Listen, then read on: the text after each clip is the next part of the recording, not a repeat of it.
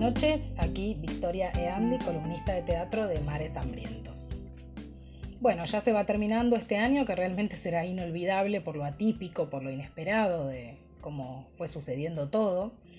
Aún me sigue pareciendo raro que lo normal hoy es que casi no haya teatro, pero por suerte está empezando a reflotar de a poco. Así que esta última columna va a estar dedicada a recomendar algunos de los espectáculos que se pueden ver en funciones presenciales, aunque estemos llegando al punto del calendario donde en tiempos normales solían ir bajando las obras. Tenemos por un lado lo que son los teatros oficiales o teatros públicos, los centros culturales públicos, que tienen, digamos, la, mm, la ventaja de, de, tener recursos como para poder afrontar los protocolos que se necesitan para poder volver a las funciones presenciales. En el Teatro San Martín se puede ver hasta el 12 de diciembre, por ejemplo, Happyland, que es esto, una obra escrita por Gonzalo de María, dirigida por Alfredo Arias, con música original de Axel Krieger, y está interpretada por Alejandra Radano, Carlos Casela, Josefina Scaglione, Marcos Montes, María Merlino y Adriana Pegueroles. Se trata de una obra que aborda un periodo de la historia argentina muy particular, el momento en el que eh, Isabelita lo conoce a Perón en un cabaret de Panamá que se llama justamente Happyland, donde ella trabajaba como bailarina, y bueno, lo que sucede a partir de eso, ¿no? Cómo cambia su destino. Bueno, las funciones de este espectáculo se dan los viernes y sábados a las 20.30.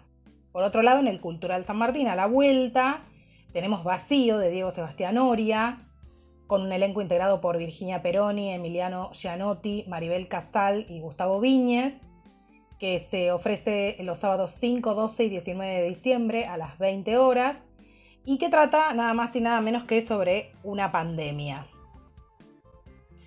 Por otro lado está el Centro Cultural 25 de Mayo, que eh, es un centro cultural que le dio mucha prioridad en este momento por el tema justamente del protocolo, porque facilita justamente mucho más poner en escena este tipo de obras, los unipersonales. En, este centro cultural está, eh, por ejemplo, el Bululú, los domingos a las 20.30, es una obra de Leticia González de Lelis y Oski Guzmán, donde actúa Oski Guzmán, es un unipersonal, como decíamos. El Bululú era un comediante que andaba solo por los pueblos representando a los personajes de una comedia, entre meses, poemas y canciones. Es decir, que recoge una tradición del mundo del siglo de oro español. También incorpora Federico García Lorca y a eso se suma la cultura boliviana de Oski Guzmán. Es decir, que hay una mixtura entre distintos elementos. Una obra muy hermosa. Por otra parte están las terrazas lunáticas del Centro Cultural 25 de Mayo, eh, donde se van alternando eh, la proyección de películas con eh, obras unipersonales también femeninas, de unipersonales en los que actúan mujeres. Ya se dio Para mí sos hermosa, con actuación y dramaturgia de Paula Ransenberg y dirección de Marcelo Nachi el sábado pasado y este sábado eh, siguen con Yo Encarnación Escurra, un unipersonal con actuación de Lorena Vega, dramaturgia de Cristina Escoffet y dirección de Andrés Basalo y el sábado 12 El amor es una mierda, es, que es un unipersonal también con dramaturgia y dirección eh, de Cecilia Mejide y actuación de Vanessa Maja. A las 20 horas se puede ver esto. Por otra parte, en el teatro comercial, ya pasando otro circuito, podemos ver, por ejemplo, en el Picadero, que se retoman también funciones presenciales este, con unipersonales. Coincide en este caso con el 25 de mayo. Tenemos, por ejemplo, La suerte de la fea, una obra muy buena de Mauricio Cartoon con Luciana Dulitsky, dirigida por Paula Ransenberg.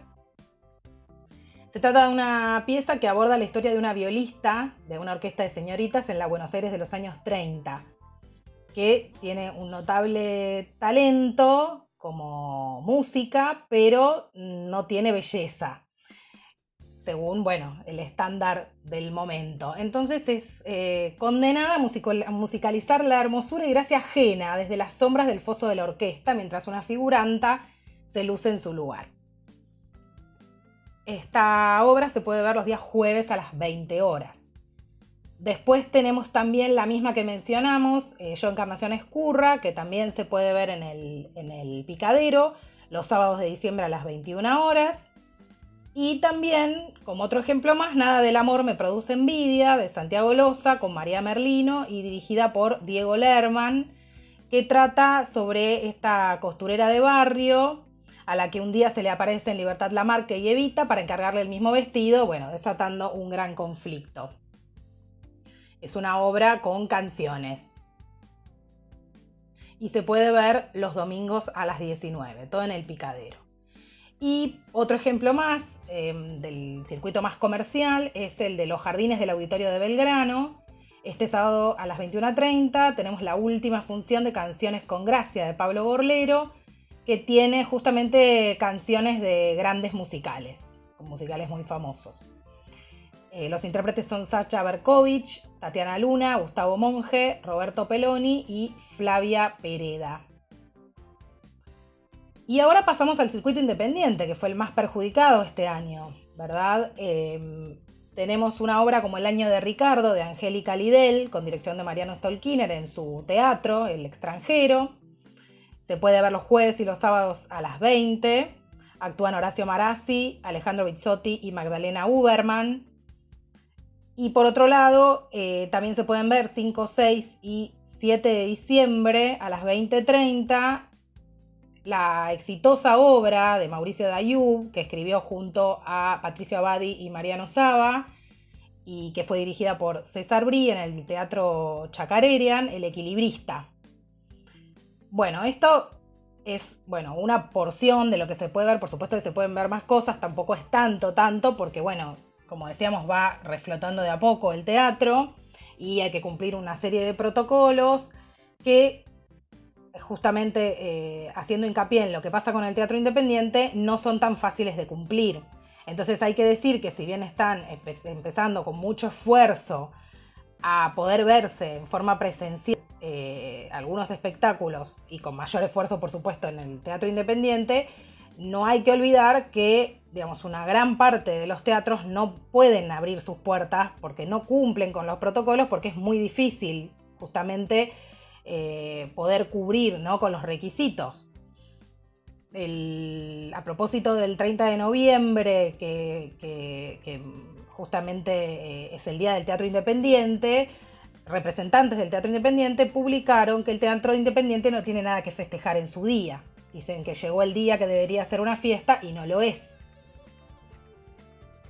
Hoy, 30 de noviembre de 2020, se celebra el Día del Teatro Independiente, pero no hay mucho por festejar. Más aún cuando fue ninguneado por la pomposa campaña de Volvió al Teatro con un protocolo que le es imposible cumplir a la gran mayoría de las salas del Independiente.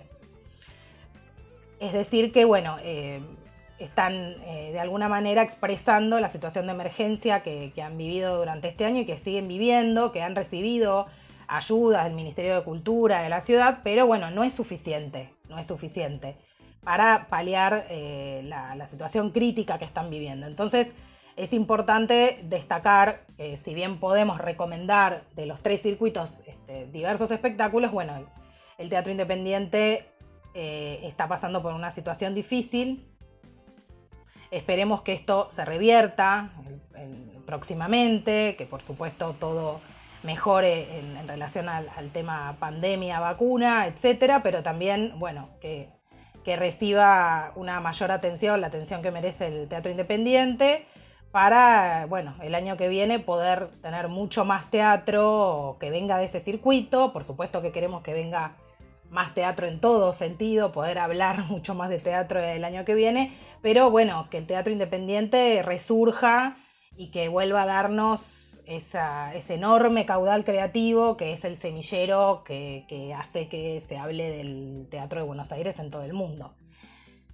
En paralelo a estas propuestas que se pueden ver en forma presencial, continúa eh, lo que es eh, las propuestas por streaming, que también son de los tres circuitos.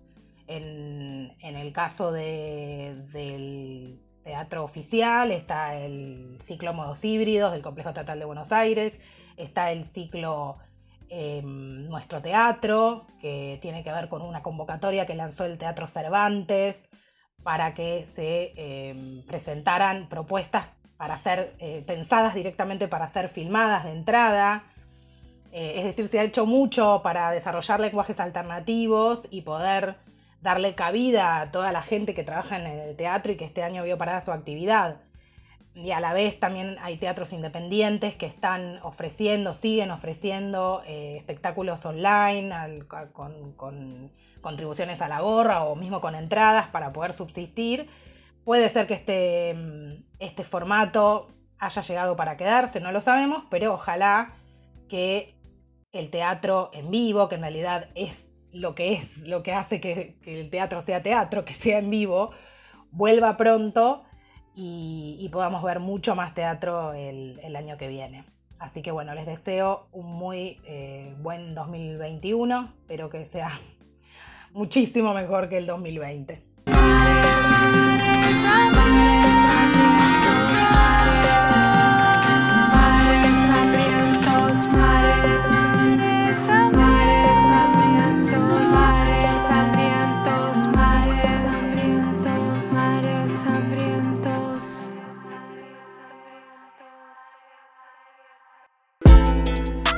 Hola, soy Camila Bonetti. Quizás me escucharon o me van a escuchar próximamente hablar sobre política internacional en este hermoso espacio al cual vengo a saludar y vengo a felicitar por estos 100 programas. Vengo a, a decir gracias por invitarme a sumarme, principalmente en este año tan difícil para todos, y me hizo recordar Mares Hambrientos lo lindo que es hacer radio. Yo me había olvidado un poco de qué se trataba, pero me trajo muchísimas ganas de, seguir para adelante, de, inspirarme, eh, principalmente rodeada de este grupo de compañeras tan divinas y que, que hacen este programa con tanto amor, como dije la última vez, y a pulmón pero principalmente con muchísimo amor, con muchísimo trabajo y responsabilidad. Así que muy contenta de tener este espacio donde hacer lo que más me gusta y poder expresarme libremente, principalmente en tiempos donde justamente la, libertad de expresión no es, no es tan sencilla hoy en día, en los tiempos que corren, así que tener un lugar donde, donde poder expresarse e informar eh, me parece que, que es algo que tiene muchísimo valor. Así que les mando un saludo enorme en este programa de cuarentena que están llevando adelante, experimentando una nueva forma de hacer radio como todos. Y bueno, vamos por muchísimos programas más. Un saludo enorme. Hola Mares Hambrientos, qué alegría, 100 programas, no lo puedo creer, me parece increíble ese número en el medio de este año, en el medio de esta tormenta, en el medio de estos días tan atravesados por, por la tristeza, recibir la noticia de, de estos 100 programas me parece así, como una especie de acto de resistencia de la felicidad. Mares Hambrientos es un acto de resistencia de, la felicidad. Así que les quería mandar un inmenso abrazo, las extraño un montón. Fui muy feliz haciendo mares, soy muy feliz escuchando mares. Eh, volveré, volveremos. Vamos por los mil programas, compañeras, las felicito, las quiero mucho. Y de verdad, sigamos resistiendo, sigamos siendo felices sigan haciendo el programa. Las quiero.